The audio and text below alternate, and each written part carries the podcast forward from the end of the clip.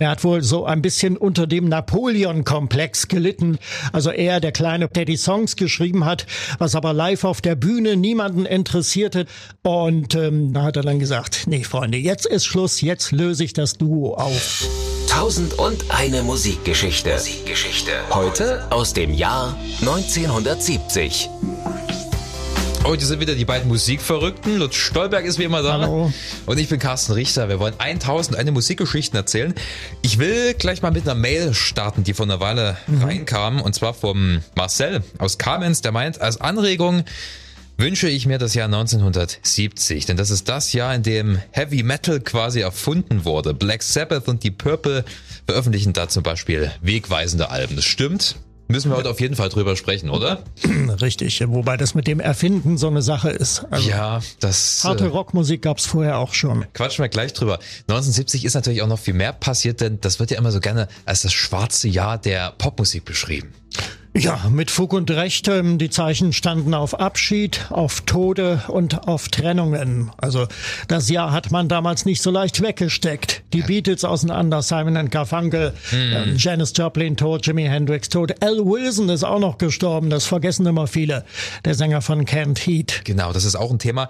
Wie immer natürlich auch unsere Plattengeheimtipps, die erfolgreichsten Songs des Jahres und der historische Überblick. 1970, was war wichtig, Lutz? Ja, wichtig war, die Zeichen standen auf Entspannung international und das lag an diesem tollen Bundeskanzler Willy Brandt von der SPD damals, äh, der seine Politikwechsel durch Annäherung praktizierte, also mit dem Ostblock den Dialog suchte. Er reiste in die Sowjetunion, es wurde dann ein allgemeiner Nichtangriffsvertrag unterzeichnet, der die gegenseitigen Interessen äh, respektierte. Brandt reiste in die DDR nach Erfurt. Er traf sich mit Ministerpräsident Willi Stoff. Dann gab es noch einen Gegenbesuch von Stoff in Kassel. Viel ist damals nicht bei rausgekommen, jedenfalls nicht, was sich die Leute erhofften. Aber letztendlich führten diese Treffen dann zum deutsch-deutschen Grundlagenvertrag. Und ganz wichtig, 6. Dezember 1970, der Kniefall von Warschau. Willy Brandt besuchte Warschau und kniete vor dem Denkmal für die Ermordeten im Warschauer Ghetto nieder. Ja, wir haben alle das Schwarz-Weiß-Bild vor Augen. Äh, international gesehen fällt mir spontan ein Apollo 13. Ja, das amerikanische Mondfahrtprogramm äh, April 1970. Alle Welt sprach noch von der Beatles-Trennung und dann die äh, Tragödie um Apollo 13, wo die Sauerstofftanks äh, explodiert waren und in einem einzigartigen improvisierten Manöver, das vom Boden aus, also von Houston aus ähm, gelenkt wurde, schaffte es ähm, die äh, dreiköpfige Besatzung dann äh, doch zu überleben.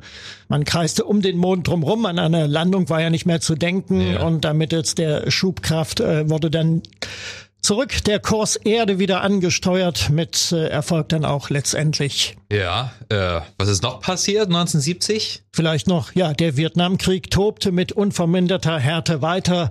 Äh, Richard Nixon war der neue US-Präsident, der Republikaner übte sich auch ein bisschen in Entspannung. Er besuchte China, traf Mao und den Ministerpräsidenten Zhou Enlai und ähm, ja, auch das sorgte damals für Furore. Okay, genug Politik. Wir kommen zu den erfolgreichsten Songs des Jahres 1970. Auf Platz drei der Soundtrack zu Spiel mir das Lied vom Tod oder Once Upon a Time in the West, wie Mhm. Ja, es im von Original heißt. Ennio Morricone, ganz genau. Ennio Morricone mutierte zum äh, Musikstar international. Er hatte bis dahin oh, schon etliche Filmmusiken komponiert, aber ebenso viele klassische Werke auch, von denen ja bis heute kein Mensch so richtig was wissen will. Alles spricht, wenn man über Morricone spricht, über die Filmmusik natürlich. Aber Spiel mir das Lied kam ja, glaube ich, 68 raus. Also es hat ja wahrscheinlich Ja. noch lange nachgewirkt, wenn das hier 70 war. Ja, erfolgreichste ähm, zum, äh, zuerst ist der Film ähm, erfolgreich gelaufen äh, und bis der in aller Munde war, das dauerte seine Zeit und Ja. äh, mit dem Film oder nach dem Film ist dann der Soundtrack so richtig bekannt geworden. Auf Platz zwei der erfolgreichsten Songs. Mango Cherry in the Summertime. Ja, Ray Dorset, ein lustiger Typ. Ich habe ihn vor ein paar Jahren mal interviewt und äh, da habe ich ihn vorsichtig gefragt, äh, wie ich ihn anreden soll. Mr. Dorset oder Mango Jerry und äh, die Antwort kam dann prompt, I'm fucking Mango Jerry. Also er sieht sich selbst als die Künstlerfigur. Dabei war Mango Jerry äh, eine Figur aus dem Buch der Katzen von T.S. Eliot. Zunächst eigentlich die Bezeichnung für die Band, aber inzwischen hat sich das äh, zum äh, Künstler Künstler verselbstständigt, also Ray Ja. Dorset alias Mango Jerry, der erfolgreichste Sommerhit aller Zeiten damals. Die Single bis heute über 20 Millionen Mal verkauft in the Summertime. Aber ich glaube auch so sein erfolgreichster Song überhaupt. Gibt Ja. nicht viele andere Hits von Mango Jerry. Naja, es kamen so ein paar kleine, also Lady Rose kam noch hinterher, das lief noch ganz gut, aber an In the Summertime, äh, da kommt nichts mehr ran. Und auf Platz eins der erfolgreichsten Songs ist The King of Rock'n'Roll, Elvis Presley, The Wonder of You. Mit einer Schnulze, ja, Elvis immer mal wieder mit dabei. Und äh, er, schlängelt, er schlängelt sich so durch die Jahre bis zu seinem Tod 1977 und war auch immer mal wieder in den Charts vertreten, auch wenn seine große Zeit vorbei war. Und apropos, große Zeit vorbei. Tausend und eine Musikgeschichte. Geschichte. Heute aus dem Jahr 1970. Das schwarze Jahr der Popmusik. Ja, das fing eigentlich im April an mit der Beatles-Trennung. Ja. 10. April.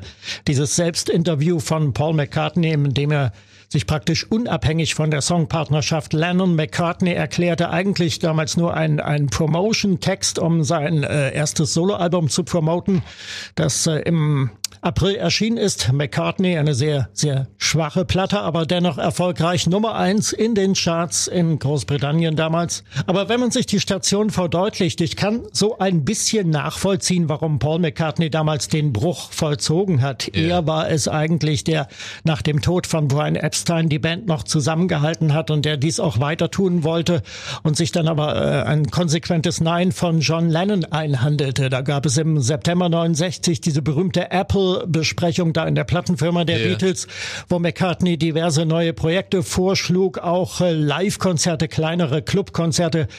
Nötigenfalls unter falschem Namen und äh, John Lennon antwortete konsequent No und verkündete, er wolle die Band verlassen, woraufhin ihn der Manager Alan Klein dann bat, dies bitte noch für sich zu behalten, damit also die noch anstehenden Projekte nicht gefährdet würden, also der Film Let It Be oder das Album Abbey Road Ja. und äh, im Mai 70 dann ja auch die LP. Das heißt, 1969 hat das die Öffentlichkeit noch überhaupt nicht geahnt, oder? Überhaupt nicht. Nein, also nach, nach diesem, nach dieser vorherenden Sitzung da bei Apple ist äh, Paul McCartney aufs Land geflohen, auf sein Anwesen in, auf der Mall of Kintyre, der Halbinsel da in Schottland, wo er dann später das Lied drüber gemacht hat. Völlig konsterniert, er wusste, das war's. Und da hatte, sich aber das Live-Magazin noch, die amerikanische Illustrierte, noch angemeldet zu einem Interview. Und da ließ er in dem Interview schon die Bombe platzen. Er sagte, the Beatles thing is over, die Beatles-Sache ist vorbei, sie ist explodiert, zum Teil sind wir schuld daran, zum Teil auch andere Personen. John hat Yoko geheiratet, ich habe Linda geheiratet. Und das war's. Wir haben nicht dieselbe Frau geheiratet. Und das war damit das Ende der Beatles. Es stand also schon im November 69 im Live-Magazin in diesem Interview, Ja. hat aber kein Mensch zur Kenntnis genommen. Wahrscheinlich wollte das keiner so richtig wahrhaben. Verrückt, wäre heute im digitalen Zeitalter wahrscheinlich vollkommen anders gelaufen. Was meinst du? Hätte es Sinn gemacht, wenn die Beatles weitergemacht hätten? Wäre da noch was gekommen? Naja, also ich bin ja immer darauf und dran, alles dialektisch zu betrachten. Und ähm, den Beatles hätte wahrscheinlich ein ähnliches Schicksal geschlagen wie den Rolling Stones, die sich ab einem bestimmten Punkt dann musikalisch immer nur noch äh, wiederholt haben. Ja. Und äh, die Beatles haben eigentlich zur richtigen Zeit aufgehört. Man darf also auch nicht jetzt so vergessen. im Zusammenhang gesehen. Ja, das gerade von McCartney dann ab 73, 75 in der Drehe äh, gute Platten kam mit den Wings, beziehungsweise das Solo-Zeug von Len ist auch wirklich sehr hörbar, sind gute Tracks mit dabei. Also die haben ja nicht nur Krütze gemacht danach. Vielleicht hat es ihnen ja auch geholfen. Genau, und das hat äh, John Lennon dann später in der Dick Cavett Fernsehshow auch gesagt, wo er ein paar Mal aufgetreten ist mit Yoko Ono. Er hat damals also nach der Beatles Reunion gefragt, äh, hat er gesagt, das ist kein Thema. Wir sollten doch einfach mal äh, Paul, George und auch Ringo danken für die schöne Musik, die sie nach der Trennung zustande gebracht haben. Okay, zurück zum schwarzen Jahr der Popmusik. Wie geht's weiter nach der Beatles-Trennung? Ja, dann ähm, bleiben wir bei der nächsten Trennung. Die gravierende Einschnitt, das war Simon und Garfunkel, die zwei Freunde, die sich nie so richtig äh, harmonisch gesonnen war. Es war immer eine Freundschaft voller Spannungen, eine Freundschaft der Konkurrenz. Ja, klar, das gibt's. Und ähm, die hatten dann irgendwann auch den, also besonders Paul Simon, der hatte die Schnauze voll, er hat die Reißleine gezogen und er hat wohl so ein bisschen unter dem Napoleon-Komplex gelitten, wie er später dann in seiner Autobiografie geschrieben hat. Also er, der kleine Paul Simon, das Mastermind, der die Songs Songs geschrieben hat, was aber live auf der Bühne niemanden interessierte. Da haben alle immer nur Art Garfunkel äh, angehimmelt, den blonden Hühnen mit der Wuschelfrisur, der ja, mit seiner äh, groß klaren Stimme und stattlich da erschien, der also die Liedstimme bei vielen Liedern auch gesungen hat, die dann fälschlicherweise ihm zugeschrieben yeah. wurden. Und dann war ähm, Art Garfunkel auch noch erfolgreich im Film, hat mehrere Filme damals gemacht. Und ähm, das hat Paul Simon dann endgültig gereicht. Und da hat er dann gesagt, nee, Freunde, jetzt ist Schluss, jetzt löse ich das Duo auf. Das letzte Album ist ja aber 1970 noch rausgekommen, oder? Bridge over Troubled Waters. Ja, und was für eine Platte, ein LP-Klassiker, unglaublich äh, tolle Songs. Der Titelsong oder The Boxer ist da drauf, ja. El Condor Pasa.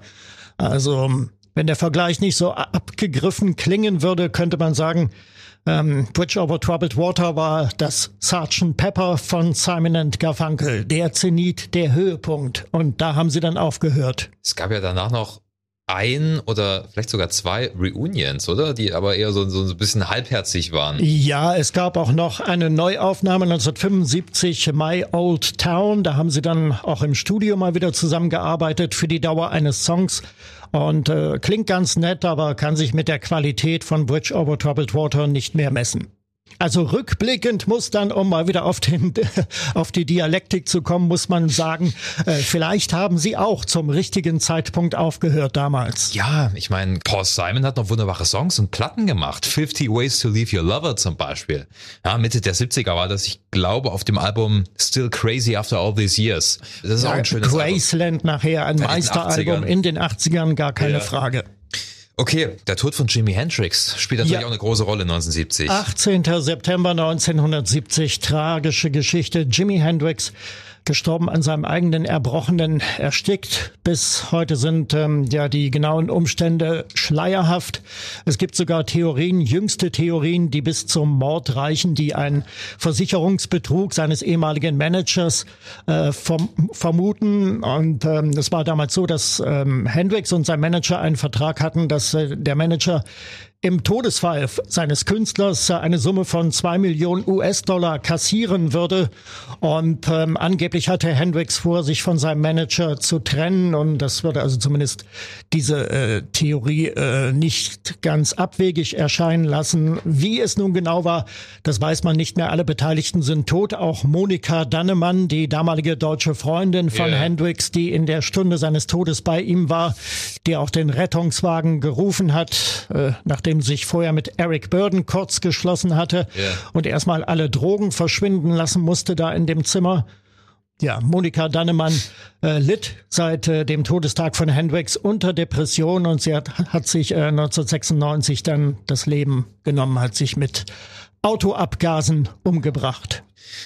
Jimi Hendrix selbst, wo stand er musikalisch damals? Ich meine, die Jimi Hendrix Experience gab es ja nicht mehr. Dann war ja. so, so, eine kurze Phase Band of Gypsies, oder? Ja, ja, genau. Also es war eigentlich so, dass äh, Hendrix immer mehr so, naja, zum Jazz hin tendierte, also zur zur improvisierten Musik live auf der Bühne, der wilde Schwarze, der seine Gitarre zertrümmert und verbrennt und was weiß ich nicht alles. Die Ära war eigentlich vorbei. Also Aha. Hendrix wollte als Musiker ernst genommen werden und er praktizierte das so auf der Bühne. Es gab keine große Show mehr jetzt mal wieder ins Blaue reingeraten. Was glaubst du, wenn Hendrix jetzt noch leben würde, was würde er für Musik machen? Naja, die Frage, die sich stellt, ob er denn auch bei Emerson, Lake and Palmer eingestiegen wäre. Angeblich gab es ja damals Angebote, er soll ja. dort äh, einsteigen und dann wäre die Musik von ILP vielleicht ein bisschen gitarrenlastiger äh, geworden. Wo er heute stünde, naja, ich würde sagen, er wäre sicherlich ein, ein großartiger Jazz-Gitarrist äh, geworden mit rockigen Anklängen nach wie vor. Aber eine Rückkehr zur äh, Jimi Hendrix Experience äh, Ära, die hätte es mit Sicherheit nicht gegeben. Ich glaube auch. Und ich, ich glaube, er hätte auch nicht das gemacht, was dann Clapton später durchgezogen hat. Also so Clapton ist ja dann ab einem gewissen Punkt auch ein bisschen poppig geworden, ja. redundant würde ich schon fast sagen. Äh, ich glaube, das hätte sich Jimi Hendrix nicht gefallen. Nein, also der, das der hatte immer kann ich nicht vorstellen. künstlerische Ansprüche. Du hast gerade eben schon erwähnt, Alan Wilson, leider auch von uns gegangen äh, im Jahr 1970. Ja, zwischen, zwischen den beiden Todesfällen Hendrix und Janis Joplin im September ist er auch gestorben. Al Wilson auch 27 Jahre damals ah. alt, wie die beiden anderen. Also der Club äh, 27, der imaginäre Club, begann sich langsam zu füllen. Und Alan Wilson starb nicht an Drogen. Er ähm, hatte schwere Depressionen, mit schweren Depressionen zu kämpfen schon seit Jahren. Er hatte enormes Lampenfieber und war damals äh, tablettensüchtig äh, geworden. Er nahm sehr starke Beruhigungstabletten und Antidepressiva und ähm, sein Tod eine Überdosis damals dieser Medikamente. Ein Unfall. Er war ja in der Musikszene damals schon ziemlich bekannt, oder? Kent Heat, wenn mich nicht alles täuscht, haben die ja auch auf dem Woodstock Festival gespielt, 1969, oder? Ja, also Kent Heat kannte man, die waren ja schon in Monterey ja. dabei und sie hatten ja schon diverse Hits On the Road Again und äh, ja. ja, Going Up the Country. Kent Heat war kein Geheimtipp mehr. Ja, bei Alan Wilson habe ich auch immer so das Gefühl, sehr sensibler Mensch, sensibler Künstler, der, der, äh, glaube ich, auch nicht wirklich geschaffen war für das harte Musik. Ja, wenn oder? man sich die, die Filmausschnitte anguckt aus Woodstock oder auch Monterey, er stand eigentlich immer so versunken, selbst versunken auf der Bühne, schüchtern auch. Ähm, er hatte äh, sehr viele Pockennarben im Gesicht, waren nicht unbedingt so eine Rock'n'Roll-Schönheit. Ja, so dicke Brille. Äh, die Mädchen ja. hinterherliefen. Ja, Blind Owl wurde er ja auch genannt, die blinde Eule, weil er wirklich sehr, sehr kurzsichtig war. Also der Mann hatte schon seine Probleme. Janis Joplin, leider auch von uns gegangen 1970. Ja, ähm, am 3. Juli 1970, ja. In diesem Fall der klassische Herointod, muss man sagen. Eine Überdosis, eine unbeabsichtigte. Bei Big Brother and the Holding Company hat sie ja damals nicht mehr gesungen, sondern bei der Full Tilt Boogie Band, wenn mich nicht alles täuscht. Das Album Pearl war ja damals gerade in der Endfertigung. Also yeah. die Aufnahmen waren ja fast abgeschlossen. Und sie sollte, glaube ich, am nächsten Tag sollte sie noch einen Take einsingen. Und wie das so ist bei Drogensüchtigen, da funktioniert ja immer das Belohnungsprinzip äh, ganz gut in der Psychologie. Und yeah. äh, sie wollte sich also belohnen, indem sie nach längerer Abstinenz äh, sich mal wieder einen Schuss setzen wollte im Lorraine Motel damals in Los Angeles. Und der Stoff, der damals wohl geliefert wurde an dem Wochenende, der war besonders äh, stark konzentriert. Und so setzte sie sich versehentlich halt diese Überdosis. Ich kann mir auch nicht vorstellen, dass Janis Joplin mit, mit einem anderen Lebensstil, also so hart wie das klingt, ich glaube, mit einem anderen Lebensstil wäre sie auch nie glücklich geworden als mit diesem Rock'n'Roll-Lifestyle, oder? Ja, das ist richtig. Aber sie war ja nun auch eine komplizierte Persönlichkeit, die viele äh, persönliche Verletzungen äh, wegzustecken hatte. Also sie litt eben besonders darüber, dass sie auch keine besonders klassische Schönheit äh, ausmachte. Sie ist ja an ihrer Highschool mal zum hässlichsten Jungen des Jahres gewählt worden. Und das für ein Mädchen, also das äh, hinterlässt schon gewisse Spuren. Ja, Menschen können fies sein. Das ist, naja. Wir widmen uns jetzt mal schöneren Dingen genug für tragischen Ereignissen gesprochen. Jetzt geht's um die schön interessanten Entwicklungen Anfang der 70er in der Rockmusik. Tausend und eine Musikgeschichte. Geschichte. Heute aus dem Jahr 1973. Wie schon ab Mitte, Ende der 60er gab es natürlich auch 1970 viele Soundexperimente. Ja? Und gerade die Rockmusik wurde ja sukzessive immer härter, ja? immer grober mhm. und ja. äh, entfernte sich auch immer mehr von diesem typischen Blues-Rock-Geschrammel. Also so ja. Bands wie Cream waren sicherlich noch on vogue, aber es gab auch viele Truppen, die gesagt haben, nö, wollen wir jetzt nicht, wir wollen ein paar andere Sachen machen. Also ich denke da zum Beispiel 1970 an Black Sabbath. Ja, genau die Schrittmacher des Hardrock damals ohne Zweifel mit Ozzy Osbourne ja, ihr Debütalbum, das haben sie damals in zwölf Stunden eingespielt. Das muss, ich, muss man sich überlegen. Also die Band hatte ja vorher schon live gespielt ja. und da hatte sich sicherlich äh, an Kreativität einiges äh, aufgestaut, dass man nun auf Platte dann sozusagen ablassen konnte. Und somit äh, entstanden die ersten beiden Alben von Black Sabbath. Ich wollte gerade sagen, es klingt nicht wie in zwölf Stunden eingespielt. Es, es ist ein sehr roher, rudimentärer Sound. Das ist ja typisch für Sabbath, aber ansonsten klingt es wirklich schon sehr ambitioniert auch. Mit langen Gitarrensoli, und äh, rhythmisch vor allem auch immer hochinteressant. Mhm. Also ich, ich bin begeistert, wie äh, Bill Ward, der Schlagzeuger, was er für geile Breaks spielt. Und natürlich ja. dieses, dieses harte, langsame Riffgeschrammel, das gab's ja damals in der Form noch nicht so großartig, was dann später als Doom Metal bezeichnet wurden, also diese schweren, stark verzerrten, langsamen Gitarrenriffs von Tony Iommi, das war ja schon grundlegend neu für die äh, damaligen Hörgewohnheiten, oder? Absolut. Vielleicht noch eine Geschichte ist ganz interessant, die erzählt Ozzy Osbourne immer wieder gern, äh, als er seinem Vater erzählte, dass er Rockmusik machte und ihm mal die erste Platte vorspielen wollte. Da ähm, war der Vater wohl so auf Beatles-Songs gefasst, sowas in der Richtung. Und auf einmal äh, tönte da Glockengeläut und, und Donner und Regen und also so eine Arie der Finsternis auf den älteren Herrn herab. Und äh, Ozzy freute sich damals diebisch über das erschrockene Gesicht seines Vaters. Der bekannteste Song ist ja auch 1970 rausgekommen, Paranoid, was ja, äh, soweit ich weiß, bloß ein Lückenfüller war, oder? Die hatten doch Platz für einen Song auf dem Album. Es musste also noch ein Song drauf. Und das Ding haben sie, glaube ich, in 20 oder 30 Minuten geschrieben. Ja, Tony Iommi hatte schnell dieses Riff irgendwie noch parat und daraufhin haben sie sich dann äh, diesen Song zusammengesponnen im, Studi im Studio. Eine Improvisationsgeschichte, also aus der ein Meisterwerk wurde und einer der bekanntesten Songs der Rockgeschichte. Der ja auch in den Charts ziemlich gut ankam. Da gibt's ja auch eine Geschichte, ich glaube, das hat Ozzy Osbourne gesagt oder mhm. irgendjemand anderes aus der Band als gerade Paranoid so ein Hit wurde äh, und die ersten Leute auf ihren Konzerten angefangen haben zu tanzen, da hatten sie beschlossen, für eine ganze Weile erstmal keine weiteren Singles zu ah, veröffentlichen. Ja. sie wollten keine Mainstream-Band sein. Mhm, genau wie die Jungs von Deep Purple.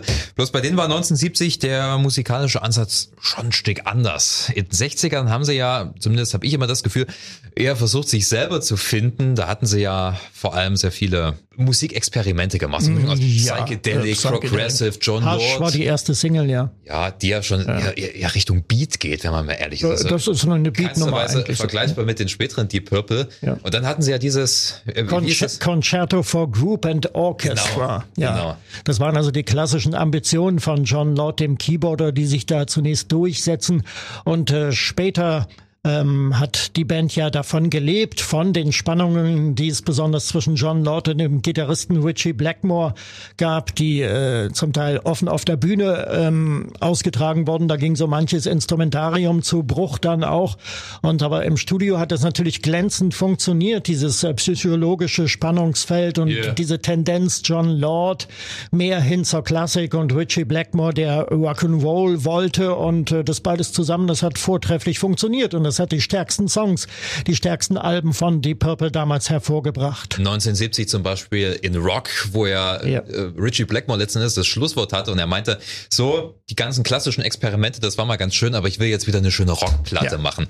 Wobei so hundertprozentig eine straight Rockplatte ist es auch nicht, weil es gibt auch noch genug ausufernde Soundexperimente, zum Beispiel, wenn wir an Giant in Time denken ja. oder so aber ikonische Tracks drauf. Nicht nur Tried in Time, sondern auch Speed King, gleich der erste Titel, ja. oder Bloodsucker oder Living Wreck. Mhm. Das sind echt sehr typische 70er Jahre Rocktracks. Ja, wobei Child in Time natürlich der Hit auf der Platte ist, das sagen wir in Anführungsstrichen, der war ja nicht in den Charts damals.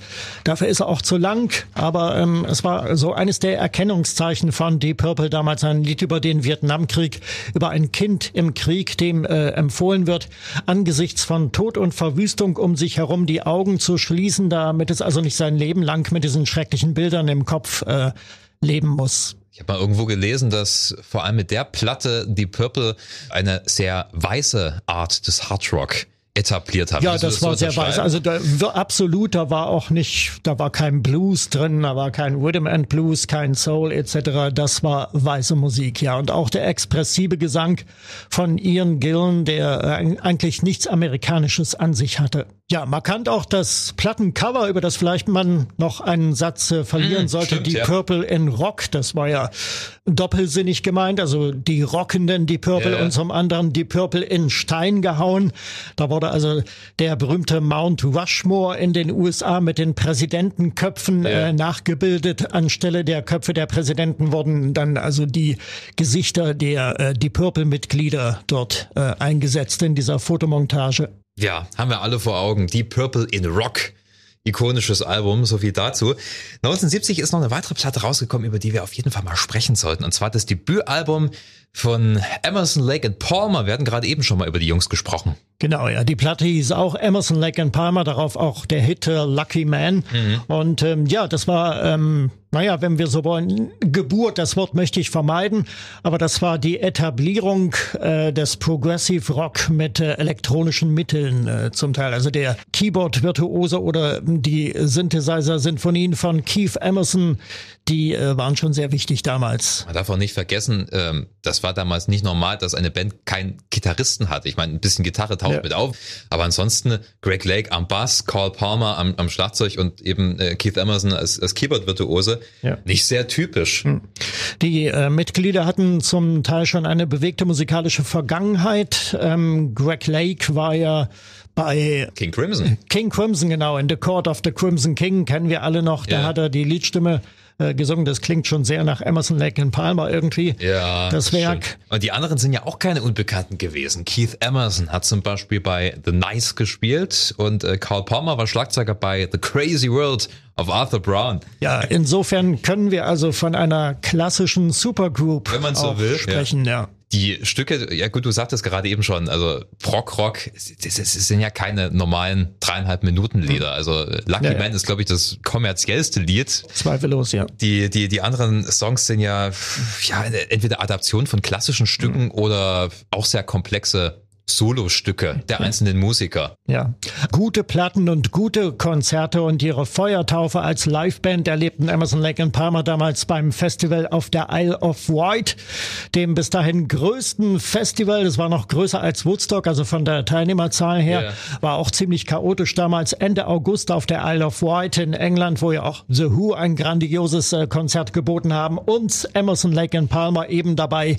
Der erste große Auftritt vor einem Massenpublikum Publikum. Die haben sich ja dann versucht immer, immer mehr zu übertrumpfen, oder? Ja. Von Tour zu Tour. Ja, ja, später haben sie dann eine Orchestertour gemacht. Mitte der 70er Jahre gibt's ein äh, Konzert im äh, Olympiastadion von Montreal zum Beispiel. Das war auch so ein Markstein für die Band. Ja, dann kam die Punkmusik und auf einmal waren sie nicht mehr modern. Ja. So läuft das. Ähm, wenn wir bei elektronischen Sounds sind, äh, sollte man vielleicht äh, zumindest noch erwähnen, dass äh, Tangerine Dream damals auch angefangen haben, die Berliner ja. Schule sowieso sehr wichtig. Das berühmte Ohrlabel, das war also ein unabhängiges Plattenlabel, das also für experimentelle Musik damals äh, zuständig war. Da haben Tangerine Dream die ersten Platten veröffentlicht damals. Ja. Und abgesehen von der Berliner Schule in West-Berlin gab es natürlich auch in Nordrhein-Westfalen die Düsseldorfer Schule. Die haben sich ja genauso mit äh, elektronischer Musik auseinandergesetzt. Kraftwerk zum Beispiel hatten ja auch 1970 ihre erste Veröffentlichung als Kraftwerk, oder? Ja, genau. Davor hießen sie noch äh, Organisation, ja. Ralf Hütter und Florian Schneider. Wichtige Namen, auf die wir auf jeden Fall auch noch in einer äh, weiteren Folge mal zu sprechen kommen werden. Jetzt geht's aber erstmal um unsere Plattengeheimtipps. Tausend und eine Musikgeschichte. Geschichte. Heute aus dem Jahr 1973. So, Lutz, welche Platte sollte man unbedingt gehört haben, von der man vielleicht nicht sofort weiß? Ich möchte von einem Song reden in diesem Fall. Es ist zwar auch ein bekannter Song, es war aber kein großer Hit von Crosby, Stills, Nash and Young, Ohio. Ah. Ein Song mit politischem Hintergrund damals und damit sind wir wieder beim Vietnamkrieg und den Protesten dagegen. Ähm, es kam damals am 4. Mai 1970 in der Kent State University von Ohio kleine Ortschaft in Kent äh, kam es damals zu Demonstrationen gegen die Ausweitung des Krieges auf das Nachbarland Kambodscha. Und ähm, ja, die Universitätsleitung rief die Nationalgarde zu Hilfe, die wahllos in die Menge der friedlich Demonstrierenden schoss. Vier Tote gab es damals, drei tote Studenten und eine tote Frau auch darunter. Und als Neil Young davon hörte, da ging ihm das Messer in der Tasche auf und er schrieb diesen bitterbösen Song Ohio. Nixon schickte seine zehn Soldaten. Genau, mit Crosby, Stills, Nash and Young hat er den Song dann damals aufgenommen. Es ist ein, ein Titel, der noch heute unter die Haut geht. Mein äh, Geheimtipp geht eher Richtung Jazz, Fusion, hm. eins der ersten ja. Fusion-Alben und zwar Miles Davis mit äh, Bitches Brew. Ah ja. Ich bin jetzt schön. nicht der größte Jazz-Fan, aber ich meine, Miles Davis ist ja wirklich ein großer Name. Es ist eigentlich eine psychedelische Platte, die er da so will, gemacht hat, ja. Passt sehr gut in die Zeit. Ähm, vor allem der musikalische Ansatz. Also nicht nur, dass unglaublich viel improvisiert wurde. Ich mhm. meine, das wird ja im Jazz sowieso, aber sehr frei improvisiert. Ich glaube, neun Stunden Material, oder neun Stunden Material, was sie da hatten, innerhalb von drei Tagen aufgenommen, ja. wurde dann nochmal sieben Monate nachträglich bearbeitet. Da hatten sie, mhm. hatten die wirklich teilweise eine Schlagzeugspur aus dem einen Take in äh, einen vollkommen anderen Song und umgedreht und, und so weiter ja, und so fort. Also es gibt die Geschichte, dass der Schlagzeuger später mal beim Plattenlabel war und da im Empfangsraum saß und da hatten sie den Endmix gespielt, im, im Empfangsraum quasi. Und er hat gefragt, ah, das ist eine interessante Band, wer ist denn das? Und er sagt, das sind Sie, da haben Sie mitgespielt. Das habe ich nicht mitgespielt. Ja, ja. Ich habe mir neulich Bitches Brew mal wieder angehört und äh, es ist faszinierend, weil die ganze Platte ist eigentlich ein einziges riesiges Geräusch. Ne? In dem es aber verdammt viel zu entdecken gibt. Nicht zuletzt die ganzen einzelnen Instrumente. Hm, schön gesagt. Und damit sind wir am Schluss angekommen. Das war das Jahr 1970. Lieber Lutz, hat wie immer Spaß gemacht. Danke. Mir auch. Wir hören uns in der nächsten Folge und wie immer Kritik, Hinweise, Anmerkungen gerne über die RSA Radio App oder auf rsasachsen.de und dann hören wir uns in der nächsten Folge von 1001 Musikgeschichten. Bis dahin, bleibt schön gesund. Ciao.